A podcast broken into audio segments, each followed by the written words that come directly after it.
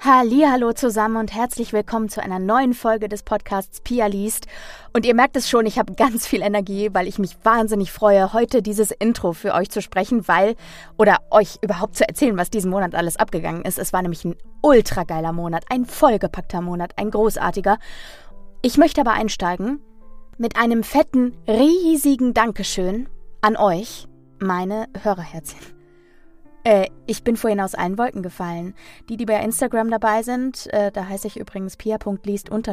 Falls ihr mir da noch nicht folgt, kommt gerne vorbei. Da könnt ihr immer auch sehen, wo ich mich rumtreibe, in welchen Studios, was ich da so mache. Ähm, Hörpröbchen aus den neuen Hörbüchern gibt es da auch und so weiter und so fort. Und ihr verpasst auch nie wieder einen Release auch tagesaktuell meistens. Äh, hier ist es ja immer so, dass ich dann quasi erst später darüber berichte, was im vergangenen Monat rausgekommen ist, wenn die Folge am letzten Samstag im Monat erscheint.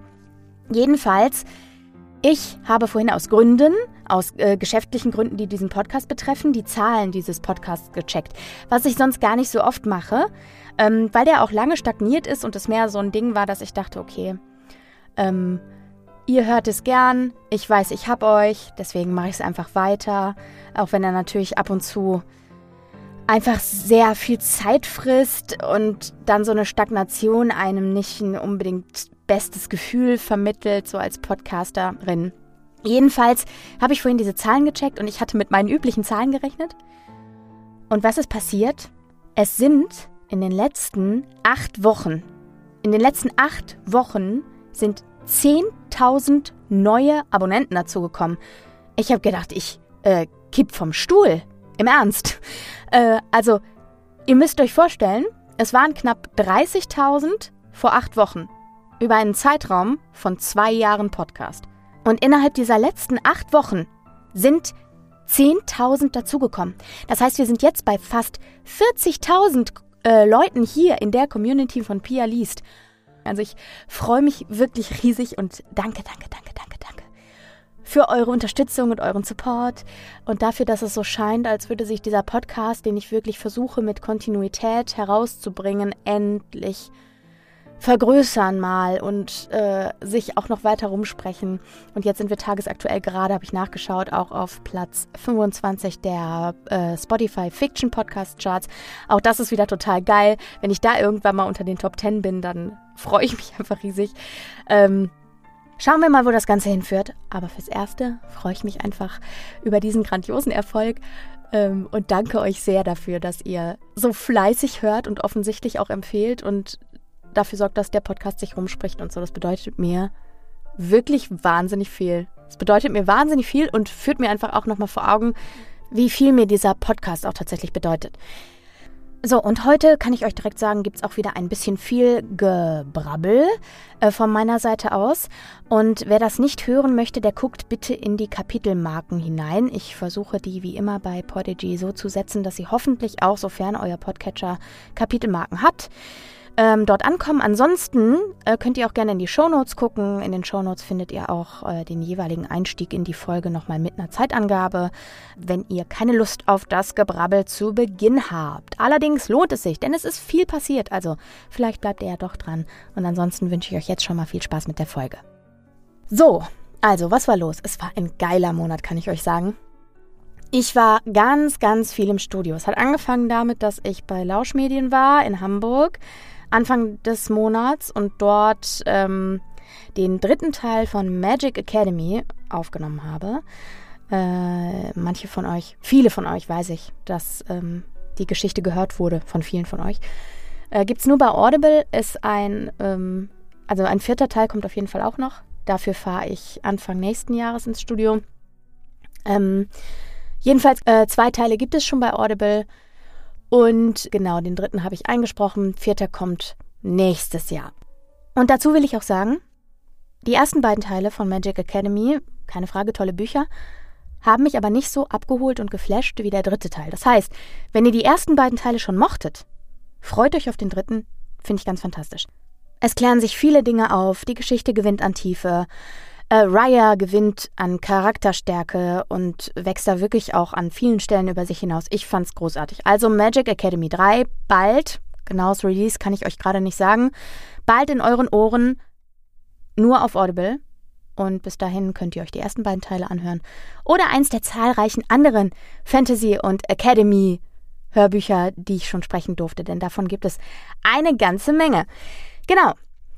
Dann war ich diesen Monat wieder in Köln bei B3 und habe dort für Lübbe Audio den ersten Teil einer wunderbaren Trilogie gesprochen. Und zwar ist das die Love-Trilogie von Marina Neumeier.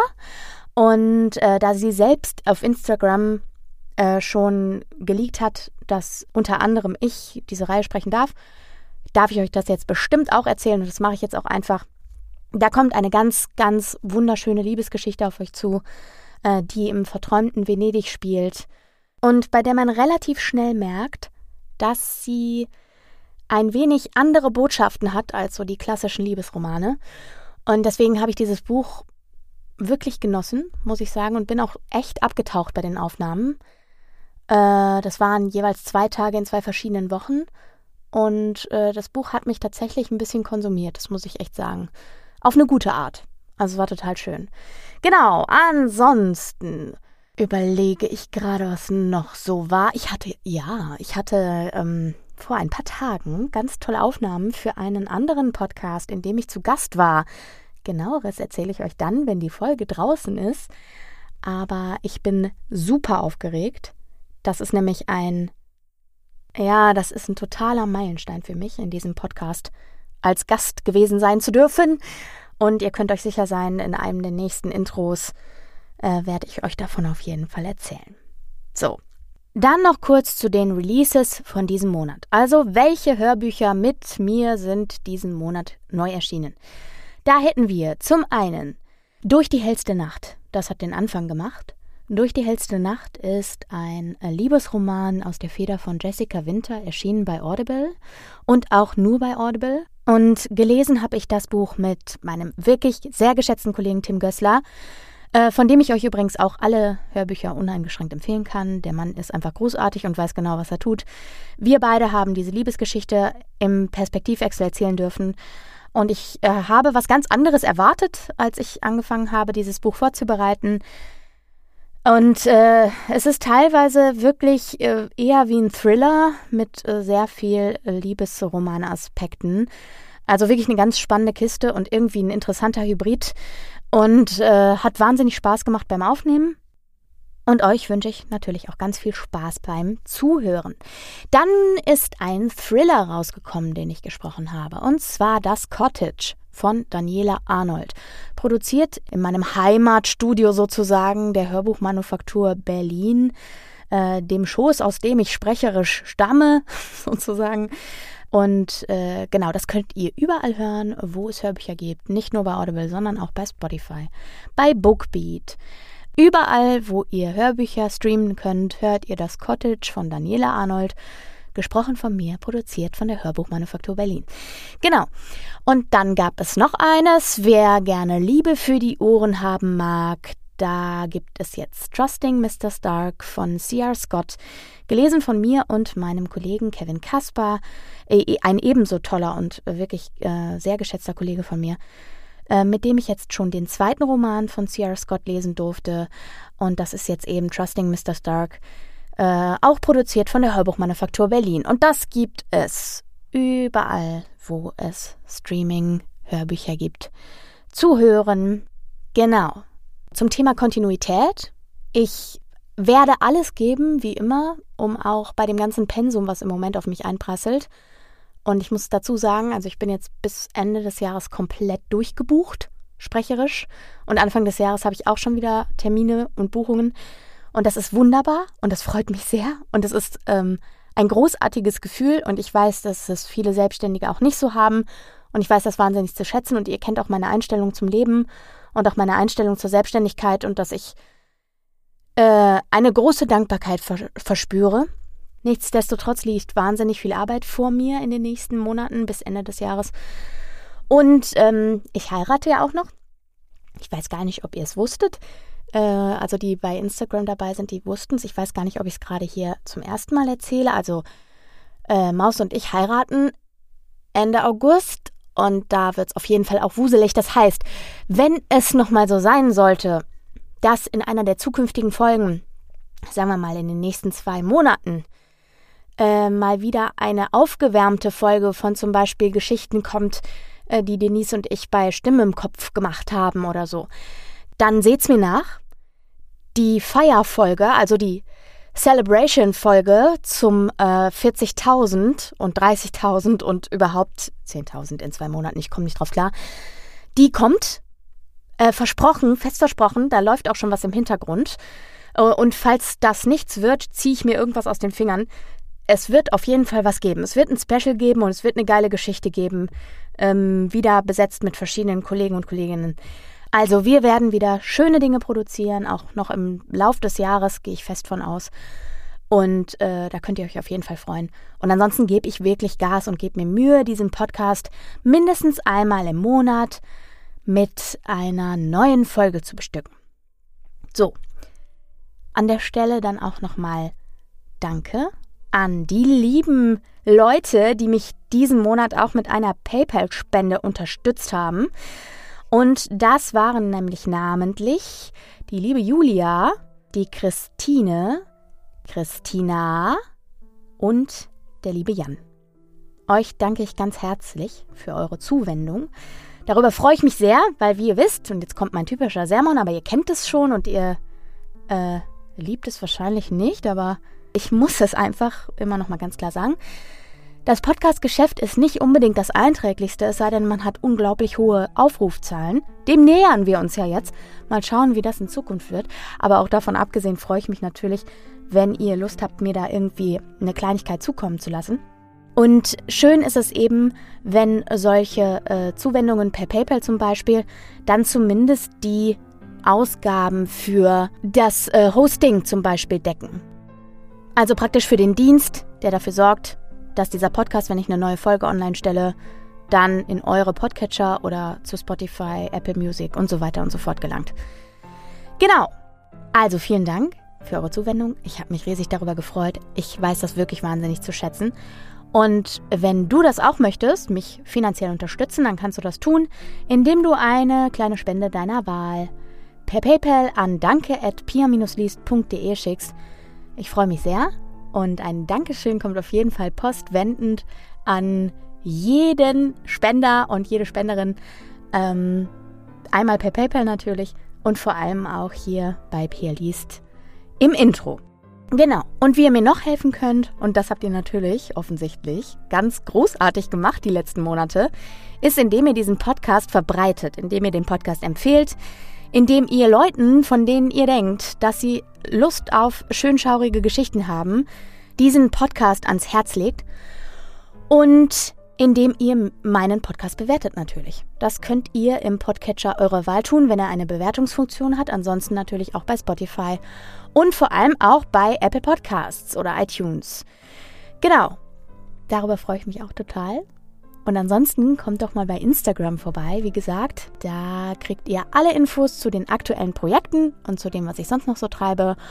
Und wo ich in Studios unterwegs bin, welche Bücher ich spreche und welche Bücher natürlich auch gerade dann frisch rausgekommen sind. Ich bemühe mich da immer, euch das zusammenzustellen und das dann auch in meine Highlights in mein Instagram-Profil zu packen. Pia.liest unterstrich heiße ich da und freue mich riesig darauf, euch dort zu sehen. Kommt vorbei, wir sind da auch schon über 3000 und ich freue mich über jeden, der dazukommt. Also, wir sehen uns dort oder hören uns eben nächsten Monat am letzten Samstag im Monat wieder zu einer neuen Folge Pia liest. Und da wir uns diese Folge wieder im Hörerinnen-Geschichten-Modus befinden, habe ich heute eine Hörerinnengeschichte von Sina für euch, bei der ich mich natürlich auch ganz doll bedanken möchte für dein Vertrauen, dass du die Geschichte geschickt hast, dass du so viel Geduld hattest, weil sie liegt ja schon eine Weile hier bei mir im Postfach, aber so ist es eben manchmal. Habt keine Angst. Ich versuche jede Hörer- und Hörerinnen-Geschichte hier im Podcast zu verwursten. Sollte das nicht der Fall sein, seid euch sicher, es hat nichts mit der Geschichte zu tun, sondern ihr müsst einfach noch ein bisschen warten. Äh, oder es ist vielleicht auch im Spam gelandet oder wie auch immer. Ansonsten sage ich euch auch, wenn die Geschichten nicht ins Konzept passten oder sonst irgendwie was, kriegt ihr auf jeden Fall eine entsprechende Rückmeldung von mir. Genau. Und damit habe ich heute ganz, ganz viel und auch jetzt genug gesabbelt.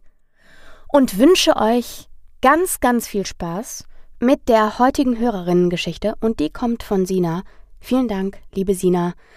Und die Geschichte heißt Stilles Wasser.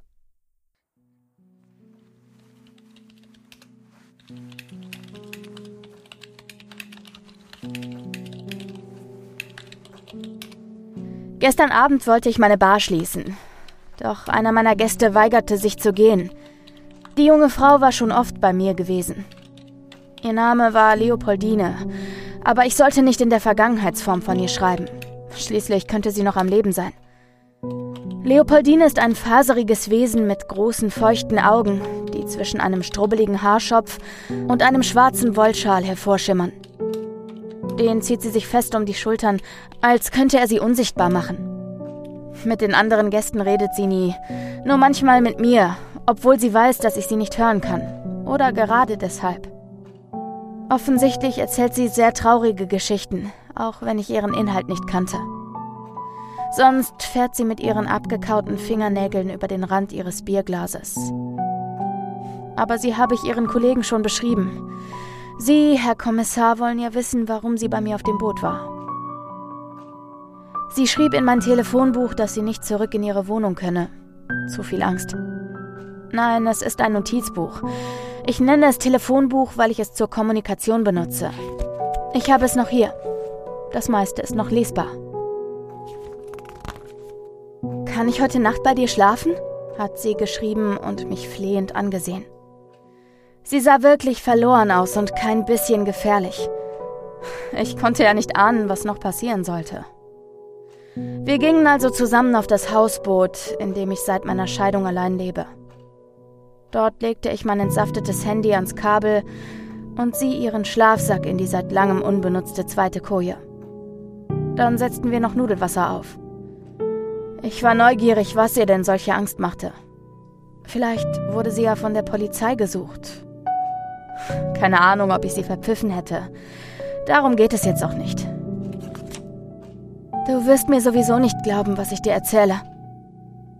Ein Kunde von mir sagt immer, ich sei vorurteilsfrei, wie Professor Van Helsing. Okay, es liegt an meinem Cousin Benedikt. Ein bisschen auch an den Stimmen, aber hauptsächlich an ihm. Ich hatte ihn sehr lieb. In meiner Kindheit haben wir viele abenteuerliche Spiele gespielt und wir besuchten uns regelmäßig, als wir erwachsen waren. Vor einem Jahr kam ich ihn besuchen. Wir gingen ins Restaurant, aßen Meeresfrüchte und fuhren danach zu ihm. Er war guter Dinge und pfiff beim Autofahren vor sich hin. In seiner Wohnung bekamen wir beide Bauchschmerzen. Er stöhnte und ich fühlte mich ganz schwach und müde. Er schrie auf und dann zerriss er ohne Vorwarnung in zwei Hälften. Da war überall Blut. Und darin bewegte sich etwas. Ich wollte weglaufen, aber es griff nach mir wie eine Hand. Es zog mich zu Boden, saugte sich an mir fest, saugte mein Blut. Dann muss ich das Bewusstsein verloren haben. Die Tränen rannen ihr in Sturzbächen das Gesicht hinunter, und sie verkroch sich noch tiefer in ihrer wollenen Schale. Als ich wieder zu mir kam, war die Sonne bereits aufgegangen.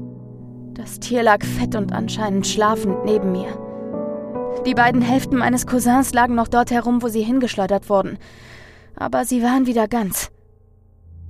Dein Cousin war verdoppelt? So sah es aus.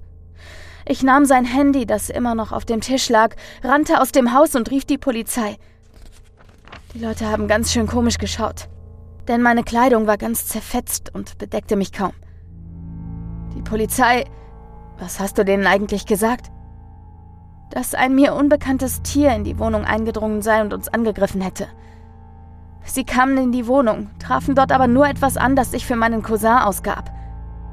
Der Mann bestritt alles und das Blut war verschwunden, genauso wie das Tier. Alles weg, sogar die Bisswunden auf meinem Leib. Es waren bloß noch einige Kratzer da. Er gab den Beamten die Personalien meines Cousins an und erklärte, ich hätte so etwas öfter, um Aufmerksamkeit auf mich zu ziehen. Ich wollte ihm widersprechen, aber mir fehlten die Worte. Du bist tatsächlich die Erste, der ich berichte. Aber ich sehe, die Worte reichen nicht. Woran hast du erkannt, dass dieser Mann nicht dein Cousin war? Das war für mich einfach offensichtlich. auch wenn die Kopie sehr gut gelungen war. Nach einer Weile fiel mir aber auf, dass seinen Augen der Glanz fehlte. Bei den Polizisten war er da, aber seine Augen waren wie schwarze Löcher. Sobald sie weg waren, habe auch ich mich aus dem Staub gemacht. Er hat nicht versucht, mich aufzuhalten, nur auf Wiedersehen gesagt und selbstgefällig gegrinst. Ich habe jeglichen Kontakt zu ihm abgebrochen, auch zum Rest meiner Familie, bin mehrfach umgezogen, doch ständig habe ich das Gefühl, er könnte jeden Moment auftauchen und in der Nacht erzählen mir die Stimmen, dass er auf der Suche nach mir ist. Heute habe ich dann einen Anruf von ihm bekommen. Ich weiß nicht, wie er an meine Nummer gekommen ist. Ich wechsle die ständig. Er sagte, heute Nacht kommt er mich besuchen. Sofort packte ich das Nötigste zusammen und ging noch einmal auf die Toilette. Fast war ich fertig mit Pinkeln, da berührte etwas Feuchtes, Stacheliges meinen Hintern. Ich sprang auf und sah noch, wie sich ein gewaltiger Arm aus der Kloschüssel wand. Da konnte ich nur noch rennen. Ich irrte in der Stadt herum auf der Suche nach irgendetwas, das mir Schutz bieten kann. Dann bin ich zu dir gekommen, weil du der Mensch bist, den ich als am wenigsten bedrohlich empfinde. Ich werde dich beschützen, so gut ich kann. Wie sieht dieses Monster eigentlich aus? Schrecklich. Mehr schien sie dazu nicht schreiben zu wollen. Zornig erwiderte sie meinen skeptischen Blick. Du glaubst mir nicht. Du glaubst, ich sei verrückt. Unabhängig davon, inwieweit das, was du mir erzählt hast, der Realität entspricht, brauchst du definitiv professionelle Hilfe. Aber an wen soll ich mich wenden? Woher soll ich wissen, was die Leute im Schilde führen, ob sie wirklich Menschen sind? Woher weißt du, dass ich ein Mensch bin? Das war offensichtlich die falsche Antwort.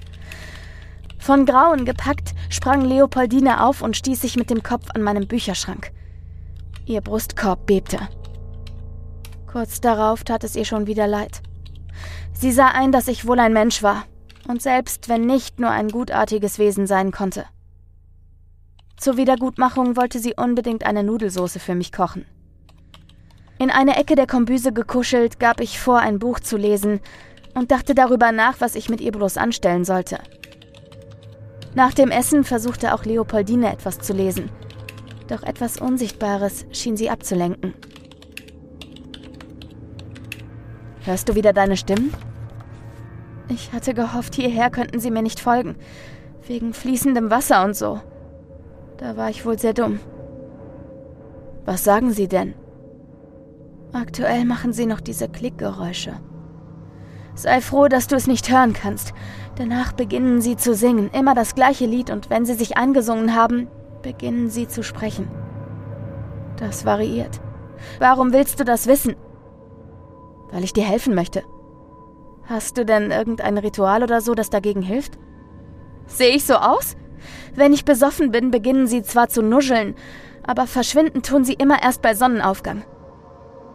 Bitte plündere nicht meinen Flaschenvorrat, wenn ich schlafe. Ich bin keine Diebin. Nachdem wir unsere Kojen bezogen hatten, wälzte Leopoldine sich unruhig im Bett herum. Immer wieder hielt sie sich die Ohren zu. Ich wachte auf. Am Rand meiner Koje saß eine Gestalt. Nichts passierte, als ich auf den Lichtschalter drückte. Ich war mir relativ sicher, dass es Leopoldine sein musste. Wer auch sonst. Für solche Fälle, wenn das Licht nicht geht, schlafe ich mit einer Taschenlampe unter dem Kissen. Leopoldine kniff die Augen zusammen, als ich diese einschaltete. Zum ersten Mal sah ich sie ohne ihren Schal. Ihr ärmelloses Nachthemd eröffnete mir Einblick in ein seltsames Muster von vielen kleinen Kratzern, die sich über ihre Arme, ihren Hals und vermutlich über ihren ganzen Oberkörper zogen. Sie sahen frisch aus. Das Telefonbuch lag aufgeschlagen auf ihrem Schoß. Wer hat das gemacht? Die Arme? Arme mit Mäulern, Mäuler mit Armen. Ich weiß es nicht genau. Und jetzt sind sie weg? Ich habe geschrien, bis mir wieder einfiel, wie überflüssig das ist. Da ist etwas auf dem Dach. Bestimmt nur eine Möwe. Viel zu groß. Was hätten Sie an meiner Stelle getan? Hinaufgehen und beweisen, dass dort kein Monster ist? Vielleicht hatte sie ja wirklich etwas Ungewöhnliches gehört. Ein kleiner Blick aus der Dachluke konnte sicher nicht schaden. Falls dort jemand war, konnte ich ja schnell wieder zumachen und falls nötig die Polizei rufen. Ich griff also nach der Dachluke. Außen konnte ich einen Abdruck auf der beschlagenen Scheibe erkennen, wie von menschlichen Lippen. Aber das konnte es nicht sein. Es war größer als meine Hand. Ich öffnete die Luke und schaute mich um. Im Schein der Straßenlaternen war alles deutlich zu erkennen. Niemand war zu sehen, nicht einmal eine Möwe. Aber ich musste perplex feststellen, dass wir in Bewegung waren. Ich stieg wieder hinunter, zog eine Strickjacke über und stieg an Deck. Leopoldine blieb dicht bei mir. Mein Boot trieb lose an einer Reihe fest angebundener Artgenossen vorbei. Es fuhr nicht. Es gab keine Vibration, die auf Aktivitäten des Motors schließen ließ. Ich sah nach den Tampen, mit denen ich es verteut hatte. Sie waren durchgeschmort, genauso wie das Kabel, das mich mit dem Stromnetz verband. Ich lief zum Steuer, doch es ließ sich nicht bewegen, als blockiere etwas das Lenkruder. Der Motor ließ sich nicht starten. Bist du das gewesen? Du machst das doch. Es ist doch dein Boot. Du arbeitest mit ihnen zusammen. Quatsch, ich habe geschlafen. Und dich kenne ich nicht einmal. Ich hole jetzt Ersatztampen und wenn der Wind uns ans Ufer treibt, hilfst du mir beim Anlegen. Verstanden? Aber wir näherten uns nicht dem Ufer. Das Boot blieb stur in der Mitte des Kanals, als ob jemand steuere, selbst als der Kanal eine Kurve machte. Unruhig ging ich zum Heck und betrachtete die Wasseroberfläche.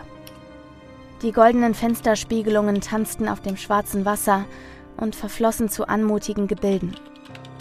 Im Wasser stiegen Bläschen auf und in mir die beklemmende Erkenntnis, dass unter dieser malerischen Oberfläche irgendetwas ist und mein Boot gekapert hat. Was für eine Scheiße lief da? Dafür gab es bestimmt eine Erklärung. Und das, was sich anfühlte wie eine kalte Hand, die über meinen Rücken streicht, den Nacken hinauf zu meinem Hinterkopf, das waren nur die Haare, die sich aufstellten. Mir blieb nichts anderes übrig. Ich musste die Wasserschutzpolizei informieren, dass sie uns abschleppten. Wieder unter Deck nahm ich mein Handy vom Kabel und versuchte es anzuschalten. Nichts passierte. Entweder hatte ich es nicht richtig angestöpselt oder das, was das Kabel durchgeschmort hat, hat auch mein Handy lahmgelegt. Hast du ein Mobiltelefon? Das habe ich zu Hause gelassen, damit er mich nicht orten kann.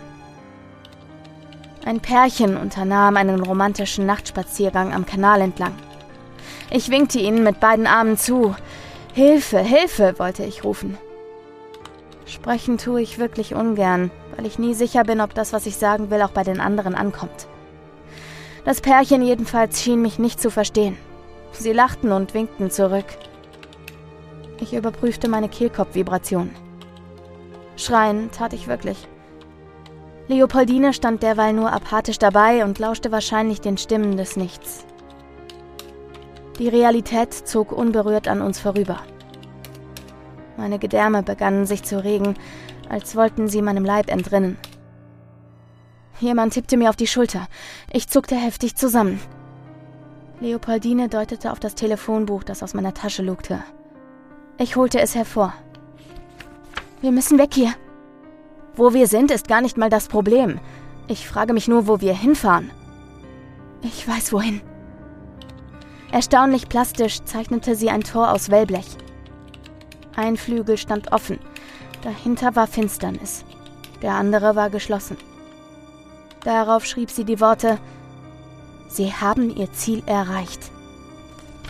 Und woher willst du das wissen? Ich habe davon geträumt. Hast du auch geträumt, wie wir wieder an Land kommen? Nein. Hast du denn einen Plan? Ich versuchte es also noch einmal mit dem Motor. Leopoldine suchte währenddessen nach einer Stange, mit der wir uns vom Boot abstoßen konnten.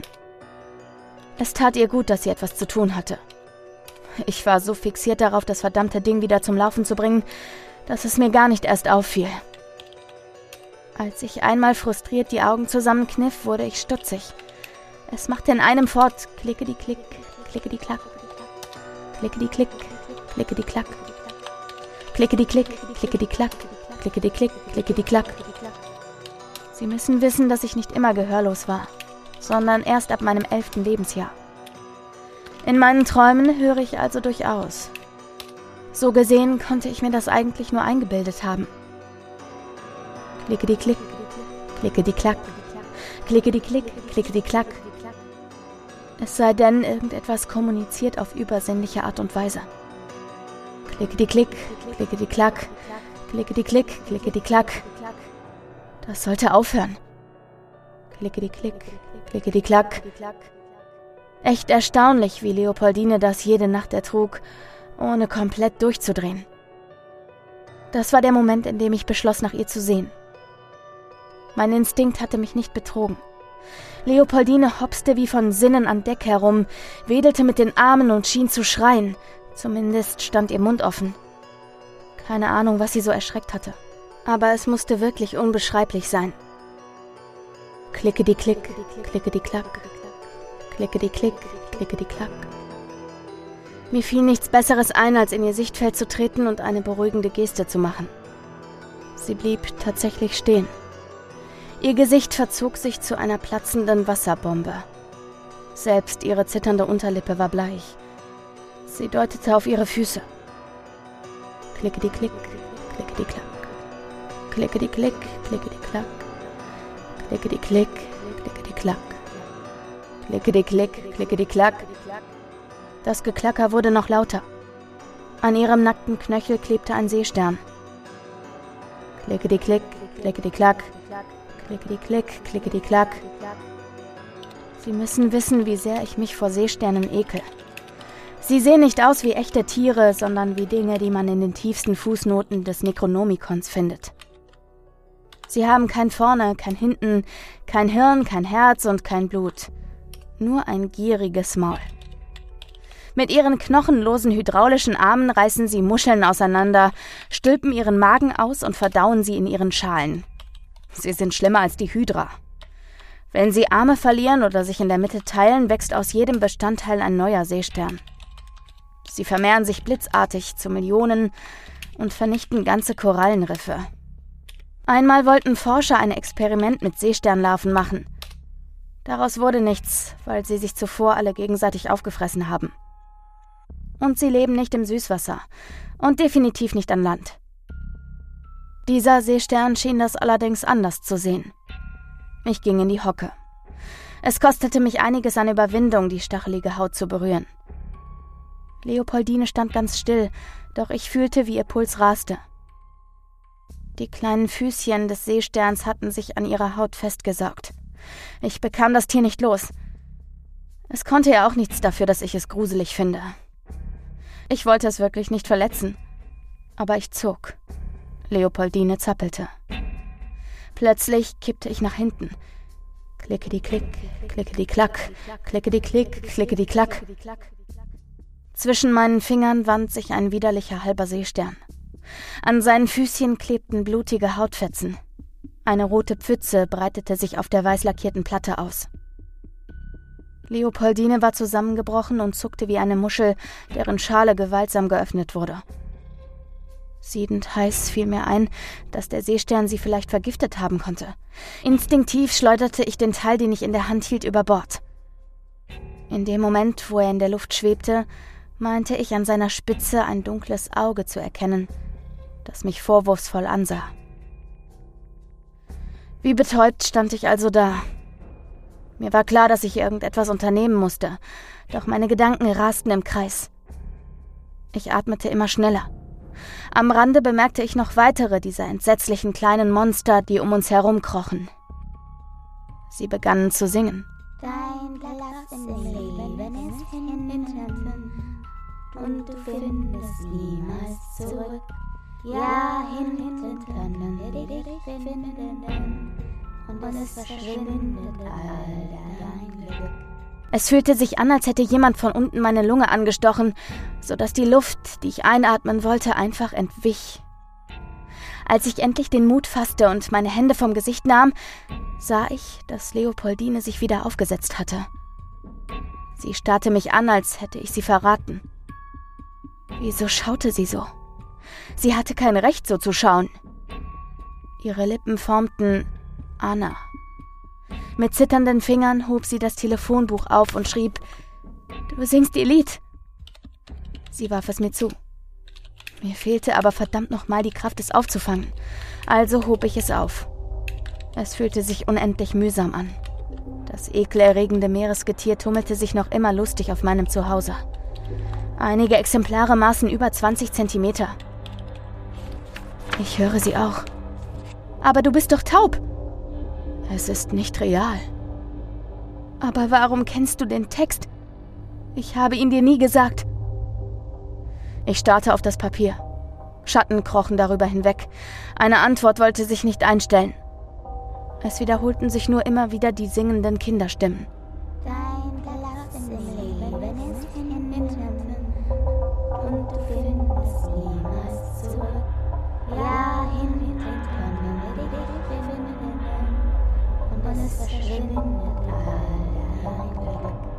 Woher kennst du das Lied denn? Benedikt hat es immer gesungen, wenn ich mich vor ihm verstecken musste. Die Melodie kommt mir irgendwie bekannt vor. Er hat ein bekanntes Lied umgetextet. Du kannst nicht wissen, wie es geht, es sei denn, du bist ihm begegnet. Hilflos zuckte ich mit den Schultern. Mir schien das nicht der richtige Augenblick zum Detektivspiel zu sein. Dafür war ich viel zu müde. Leopoldine war offensichtlich unversehrt genug, um auf das Dach zu klettern, dem einzigen seesternfreien Ort an Deck. Mein Boot verließ gerade die bewohnten Bereiche. Links und rechts standen fensterlose Bootswerften, leblos wie überdimensionierte Bauklötze. Es wurde allmählich dunkel um uns. Wir machten mehrere scharfe Kurven, die mir sogar Sorgen gemacht hätten, wenn ich am Steuer sitzen würde. Und dann kam uns endlich jemand entgegen. Ein kleines Motorboot tuckerte unerschrocken durch die Nacht. Am Steuer erkannte ich einen alten Mann mit grauem Vollbart und einer bebommelten Strickmütze, die er sich tief ins Gesicht gezogen hatte. Schlagartig kehrte die Kraft zurück in meinen Körper. Ohne nachzudenken schnappte ich mir einen Tampen, stolperte zur Reling und versuchte am anderen Boot eine Klampe auszumachen, über die ich ihn werfen konnte, wenn wir ihm am nächsten waren. Etwas zerrte meine Schlaufe so jäh zurück, dass ich sie fast losgelassen hätte. Es war Leopoldine. Sie zog verzweifelt an meinem Seil und schüttelte nachdrücklich den Kopf. Ich zog zurück. Ich war stärker als sie. Dem begegnete sie, indem sie sich heranziehen ließ, ohne jedoch loszulassen. Aus dem Augenwinkel sah ich, wie der alte Mann verwundert zu uns herüberschaute und etwas rief. Wir mussten einen wirklich seltsamen Anblick bieten. Zwei Frauen im Schlafanzug stehen an Deck eines mit Sternengezücht verseuchten Geisterschiffes und spielen Tauziehen. So vertrödelten wir den Augenblick unserer wahrscheinlich letzten Gelegenheit auf Rettung. Als ich Leopoldine ganz zu mir herangezogen hatte, verpasste ich ihr eine gepfefferte Ohrfeige. Sie stolperte zurück, zitterte und wartete ab. Es drängte mich, ihr oder mir die Haare herauszureißen. Stattdessen knipste ich meine Taschenlampe an und schrieb: Warum? Wir können ihn nicht auch noch mit hineinziehen. Ich dachte, ich könnte entkommen. Ich war dumm. Er findet mich in jedem Fall. Es tut mir so leid, Anna. So schrecklich leid. Ich werde über Bord springen, dann lässt er dich bestimmt in Ruhe, denn er will nur mich. Sie gab mir mein Telefonbuch zurück. Tränen hatte sie keine mehr. Leopoldine hat recht. Ihr müsst euch trennen, sonst holt er euch alle beide, ertönte eine Stimme. Sie hörte sich an, als hätte die Tafelkreide meiner verhassten Lehrerin plötzlich sprechen gelernt. Ich zuckte zusammen, aber Leopoldine nickte nur, als würde das ihre Argumentation untermauern. Du willst doch nicht, dass Anna deinetwegen sterben muss, oder? sagte die Stimme. Oder war es eine andere? Er wartet auf. Sie wurde von einer wieder anderen unterbrochen. Viele Stimmen redeten so wild durcheinander, dass ich nichts verstand. Sie wurden immer lauter und schriller, und in meinem Hinterkopf breitete sich ein ziehender Schmerz aus. Spreng, intonierten sie. Spring. Sofort. Spring, spring. Gleichförmig wie eine Sirene. Leopoldine bewegte sich zögerlich auf die Reling zu. Einen Moment dachte ich, wie gut, dass es gleich vorbei ist. Dann trat ich vor und packte sie von hinten. Sie wand sich in meinen Armen, versuchte halbherzig sich zu befreien. Schließlich blieb sie stehen, sich erschöpft an mich schmiegend. Leopoldine, kreischten die Stimmen. Du bist ein ungezogenes Mädchen. Mach nicht alles noch schlimmer. Ich spürte Leopoldine etwas Kurzes erwidern. Das glaubst, glaubst du nicht, nicht wirklich. Er wird uns fressen, wenn wir ihn nicht zufriedenstellen. Seid doch nicht so grausam. Er ist doch nicht so schlimm, wie ihr denkt. Wen meint ihr eigentlich? Leopoldines Cousin? Natürlich nicht. Auf, auf keinen Fall. Fall. Wer es auch ist, es ist auf keinen Fall er. Er, er kann es nicht sein. Ich sah mich um. Die Seesterne wippten hin und her, als seien sie nervös, wenn der Kegel meiner Taschenlampe über sie wanderte. Ich leuchtete ins Wasser. Dort hatten die Bläschen bereits unbemerkt ganze Hügel von Schaum gebildet, die über die Fahrtwelle wirbelten und immer größer wurden.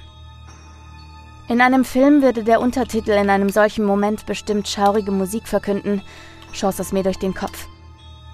Was auch immer dort im Wasser war, musste sich schon die Mühe machen, zu uns heraufzukommen. Vielleicht sollte ich mein Angelmesser aus der Kajüte holen. Aber falls wir gerade am Durchdrehen waren, war es wohl deutlich wahrscheinlicher, dass ich Leopoldine oder mich selbst damit verletzte. Ich richtete also meine Taschenlampe wieder nach vorne. Dort leuchtete etwas. Eine Tür ganz aus Wellblech öffnete sich zum Wasser hin. Sie war riesig. Mein Boot würde sicher viermal hindurchpassen.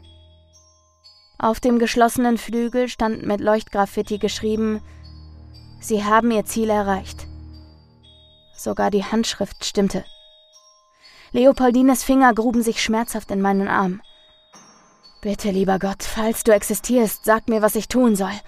Ist das hier wirklich? Vermutlich nicht. Aber spielt das überhaupt eine Rolle? Für mich war es leider die Wirklichkeit.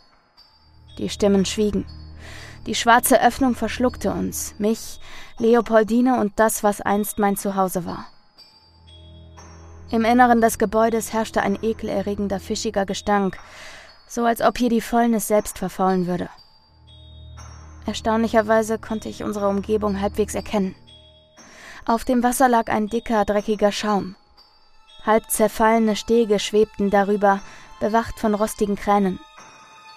Aus dem Wasser ragten groteske Stapel aus Schrott, Rohren und sehr vielen leeren Käfigen. Natürlich waren sie nicht leer. Irgendetwas beobachtete mich aus der Finsternis heraus. Steuerbord und Backbord war alles ruhig.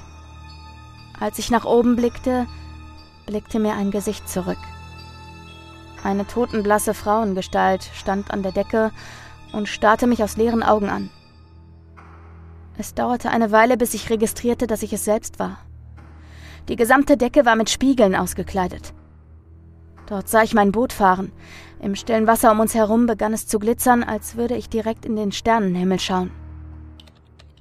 Ab da kann ich mich nur noch sehr bruchstückhaft erinnern. Ich kann nicht trennen, was ich wirklich erlebt habe und was bloß meinen Fieberfantasien entsprungen war. Im Telefonbuch steht nichts mehr, was meine Aussagen stützt. Ich erinnere mich sehr lebhaft an einen Mann, der da war. Er stand auf dem Dach der Kajüte. Nasses Haar klebte in seinem Gesicht. Er trug einen offenen Regenmantel. Dreckwasser troff daran herab und beschmutzte mein weißes Boot. Trotzdem ließ das Sternenlicht ihn blassblau leuchten. Darunter trug er eine dunkle Anglerhose, die einen Teil seiner nackten Brust freigab. Ich bin mir ziemlich sicher, dort wo andere Männer vielleicht Brusthaare gehabt hätten, ragten ihm Stacheln aus der Brust. Ich spürte seinen Blick auf mir. Seine Haltung drückte etwas Kritisches aus. An sein Gesicht erinnere ich mich kaum, nur an den breiten Mund und wie er plötzlich zu grinsen begann, immer breiter, als würden seine Lippen jeden Moment zerreißen. In einer einzigen raschen Bewegung hörte er auf zu lächeln, sprang vom Dach und bewegte sich auf Leopoldine zu. Vor ihr stehen bleibend, sagte er etwas zu ihr und verneigte sich, als wolle er sie zum Tanzen auffordern, und sie schlug ihm mit einem Rohr den Schädel ein. Dann erinnere ich mich, über die maroden Stege gerannt zu sein. Ich suchte etwas. War es Leopoldine? War es der Ausgang? Ein Brett unter meinem linken Fuß gab nach. Ich stürzte auf die glitschigen Planken. Sie fühlten sich furchtbar heiß an. Ich sehe noch die riesigen Schlangensterne, die zwischen den Gitterstäben hindurchkrochen. Sie bewegten sich wie im Zeitraffer. Ich sehe Leopoldine auf dem Boden liegen, eine Dornenkrone auf ihrem Gesicht. Ich war unter Wasser und tastete mich an der rauen Bootswand entlang. Um mich herum war es absolut dunkel. Etwas Langes, Hartes und doch sehr Bewegliches streifte meine Hüfte. Schmerz. Danach kommen Erinnerungen aus dem Krankenhaus. Dort habe ich noch mehrfach kleine Seesterne über die Decke kriechen sehen. Aber ich glaube, das ist für Sie uninteressant. Was in der Zwischenzeit passiert ist, wissen Sie wohl besser als ich. Wie man mich bei Sonnenaufgang quer über einem Radweg in meiner Kotze liegend vorfand, weggeworfen wie einen Zigarettenstummel, Kratzspuren und Stachel tief in den geschwollenen Körper getrieben, Schlafanzug und Strickjacke zerfetzt, aber das Telefonbuch noch immer in der Jackentasche. Ein Krankenwagen kam. Mir musste nekrotisches Gewebe entfernt werden. Sie versuchen noch das Gift zu identifizieren, das mir verabreicht wurde. Wissen Sie schon, was ich eben erst erfahren habe? Sie haben in meinem Urin kleine Tiere gefunden. Sie ähnelten erschreckend den Larven von Seesternen. Sie sind in mir drin. Und in einer halben Stunde geht die Sonne unter. Ich habe solche Angst. Bitte, Kommissar, finden Sie Leopoldine. Suchen Sie Ihren Cousin Benedikt. Finden Sie den Mann im Regenmantel. Jetzt kann ich mich auch wieder an sein Gesicht erinnern. Er sieht aus wie Sie.